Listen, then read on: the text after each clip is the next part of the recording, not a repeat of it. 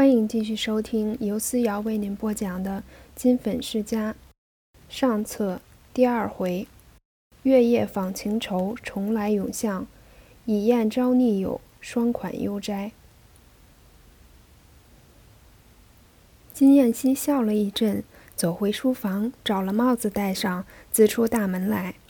他这个地方叫来雀巷，到落花胡同还不算远。他也不坐什么车，带油带走，自向那里走来。金荣已经告诉他，那冷家住在西头，他却绕了一个大弯儿，由东头进去。他挨着人家，数着脚步，慢慢的走去。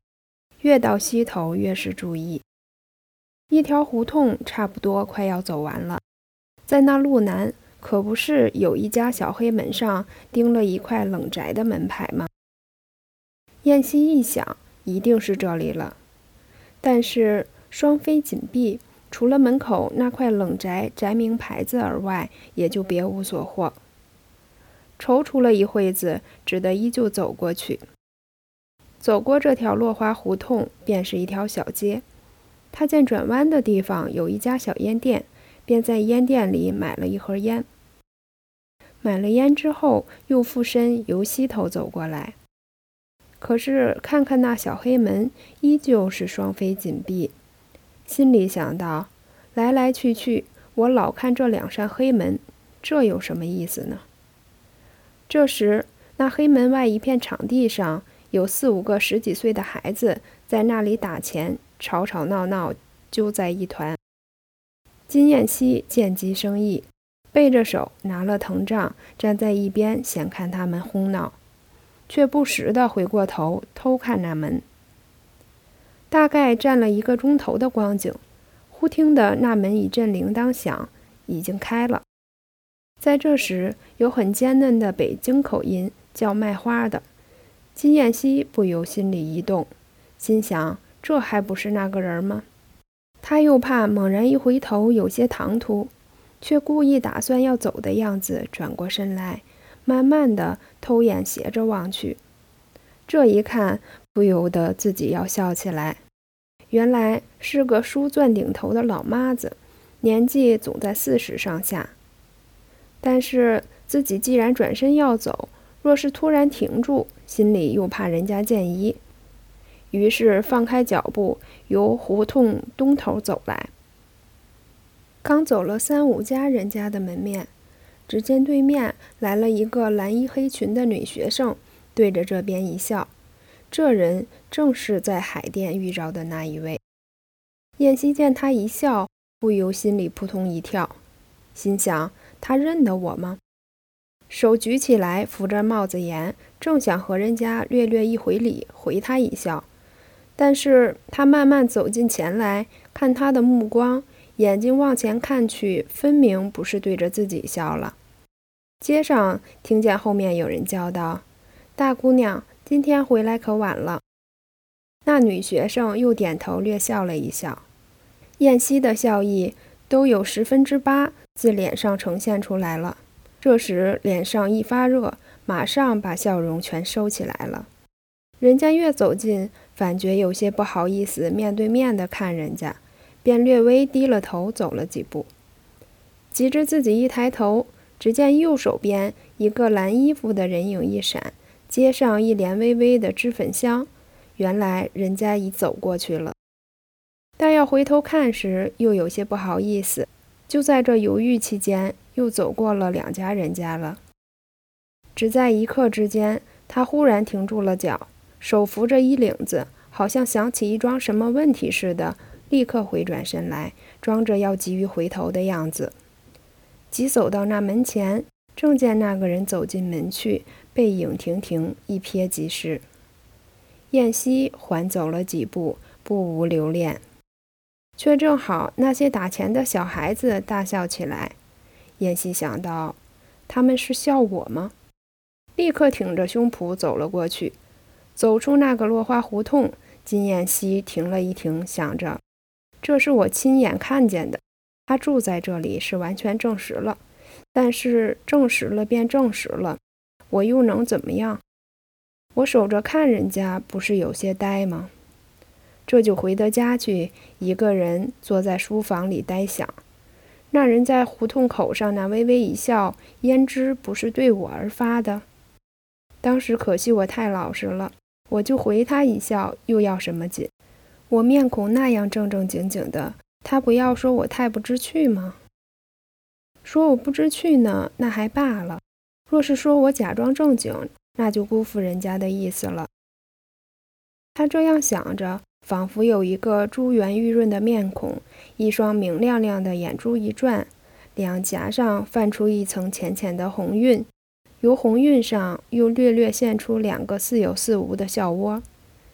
燕西想到这里，目光微微下垂，不由得也微微笑起来。正在这个时候，忽然有人说道：“七爷，你信了我的话吧？没有冤你吧？”燕西抬眼一看，却是金荣站在身边，也含着微笑呢。燕西道：“信你的什么话？”金荣道：“你还瞒着我呢。要不然今天不是出去了一趟吗？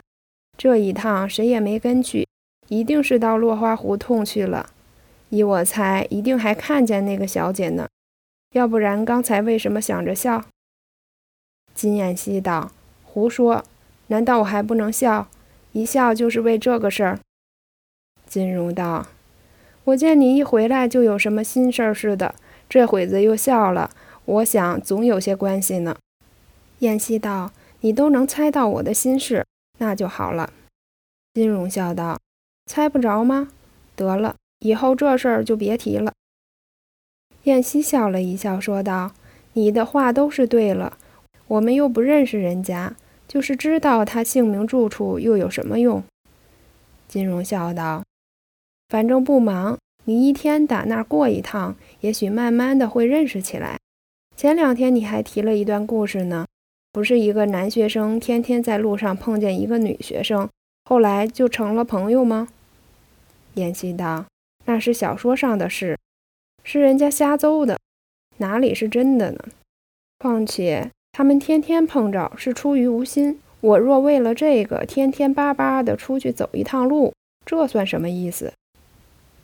金荣笑道：“可惜那屋前屋后没有咱们的熟人，要是有熟人，也许借着他的街坊介绍，慢慢的认识起来。”金荣这是一句无心的话，却凭空将他提醒。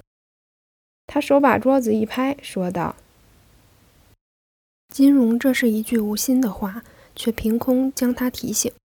他手把桌子一拍，说道：“我有办法了。”金荣站在一边，听到桌子忽然拍了一下响，倒吓了一跳，说道：“办虽然可以那样办，但是那条胡同可没有咱们的熟人呢。”金燕西也不理他，在抽屉里拿出一盒雪茄，取了一根，擦了火柴，燃着火起来。一歪身躺在一张大鹅绒沙发上，右腿架在左腿上，不住地发笑。金荣不知道他葫芦里卖的什么药，也不敢问他，悄悄地走了。他躺在椅子上想了一会儿，觉得计划很是不错。不过这一笔款子，倒要预先筹划一下才好。这个星期日，他们的同乐会一定是要赌钱的，我何不插上一脚？若是赢了，就有的花了。这样想着，觉得办法很对。当时在书房里休息了一会儿，按耐不住，脚又要往外走，于是戴了帽子，重行出来。走到大门口，只见粉墙两边一路停着十几辆汽车，便问门房道：“又是些什么人来了？在我们这里开会吗？”门房道：“不是，今天是太太请客，七爷不知道吗？”燕西道：“刘四奶奶来了没有？”门房道：“来了，乌家两位外国小姐也来了。”燕西听说要想去和刘四奶奶谈话，立刻转身就往里走。走到重门边，又一想，这时候他或者抽不开身，我还是去干我的吧。这样想着，又往外跑。这时候天色已经晚了，街上的电灯已是雪亮。自己因为在路上走，不坐车，不骑马，碰见熟人很不好意思的，因之只捡胡同里转。忽大忽撞，走进一条小胡同。那胡同既不到一丈宽，上不见天，两头又不见路，而且在僻静地方，并没有电灯，只是在人家墙上横牵了一根铁丝，铁丝上悬着一盏玻璃灯罩，灯罩里面放着小煤油灯，在玻璃罩里放出一种淡黄色的灯光，昏昏的，略看见些人影子。那胡同里两边的房屋又矮。伸手可以摸到人家的屋檐，看见人家屋脊黑黢黢的，已经有些害怕。自己心里一慌，不敢抬头，高一脚低一脚往前直撞。偏是心慌，偏是走不出那小胡同。只觉一个黑大一块的东西蹲在面前，抬头看时，原来是堵倒了的土墙。看明白了，自己心里才觉安慰些。偏是墙上又现出一团毛蓬蓬的黑影，里面射出两道黑光，不由得浑身毛骨悚然，一阵热汗涌了出来，一颗心只要跳到口里来。这时往前走不是，停住也不是，不知怎样是好。正在这时，那团毛蓬蓬的影子忽然往上一耸，咪咪地叫了一声，金燕西这才明白过来。原来是一只猫，自己拍了一拍胸口，又在裤子口袋里抽出手绢来斜一斜头上的汗，赶快的便往前走。好容易走出胡同，街上人家门楼下又钻出一条大狮子野狗，头往上一伸，直窜了过去，把他又吓了一跳。这时抬头一看，面前豁然开朗，却是一片场地，因为刚才那胡同小。在那里不啻坐井观天，这时走出来，满地雪白，一片月色。抬头一看，一轮江圆的月亮已在当头，四围的人家在月色之中静悄悄的，唯有卖东西的小贩远远的吆唤着，还可以听见。燕西对这种情形真是见所未见，心想：这城市里面原来也有这样冷静的地方。踏着水样的月色，绕过这一片场地，找到一个港井，才知正是落花胡同的西头。记着门牌，只走过几家人家，便是冷家了。燕西在人家门口站了一会子，看那屋后的一片树影，在朦胧月色之中，和自己所逆料的一点不错。不觉自己一个人微笑起来，想到我这计划准有一半成功了。走到门楼边，忽然有块石头将自己的脚一绊，几乎跌倒。低头看时，原来是块界石，上面写着什么字，却也未曾留意。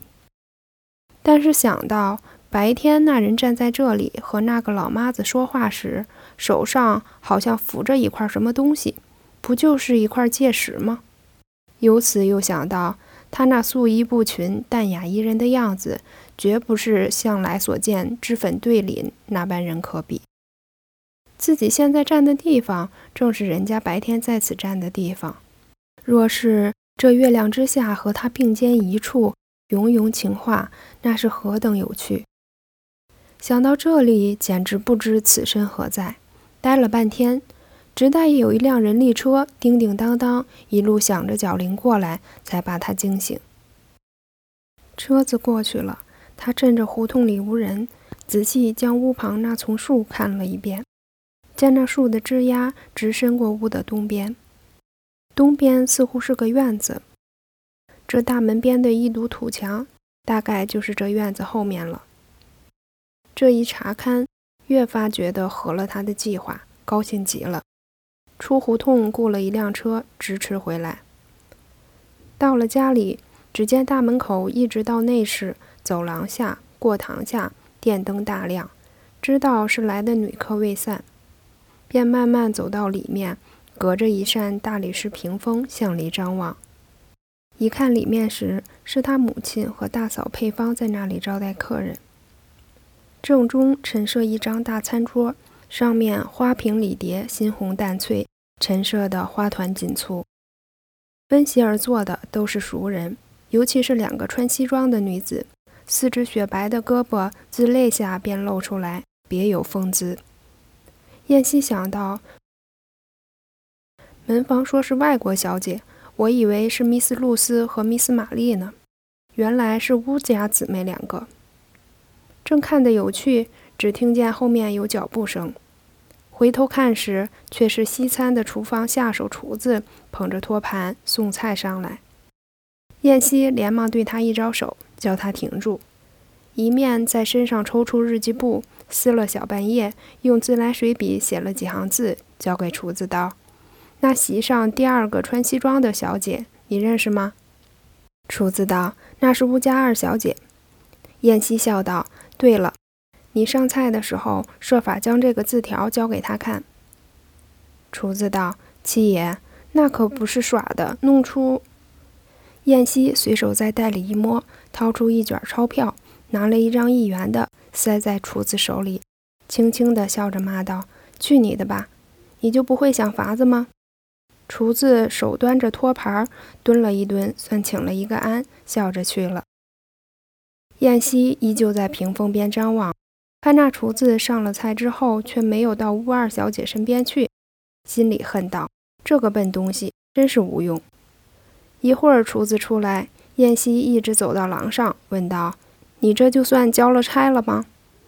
厨子笑道：“七爷，你别忙呀，反正给你办到得了。”燕西道：“怎样办到？你说。”厨子回头一望，并没有人，然后轻轻地对燕西说了，笑着问道：“七爷，这么办好吗？”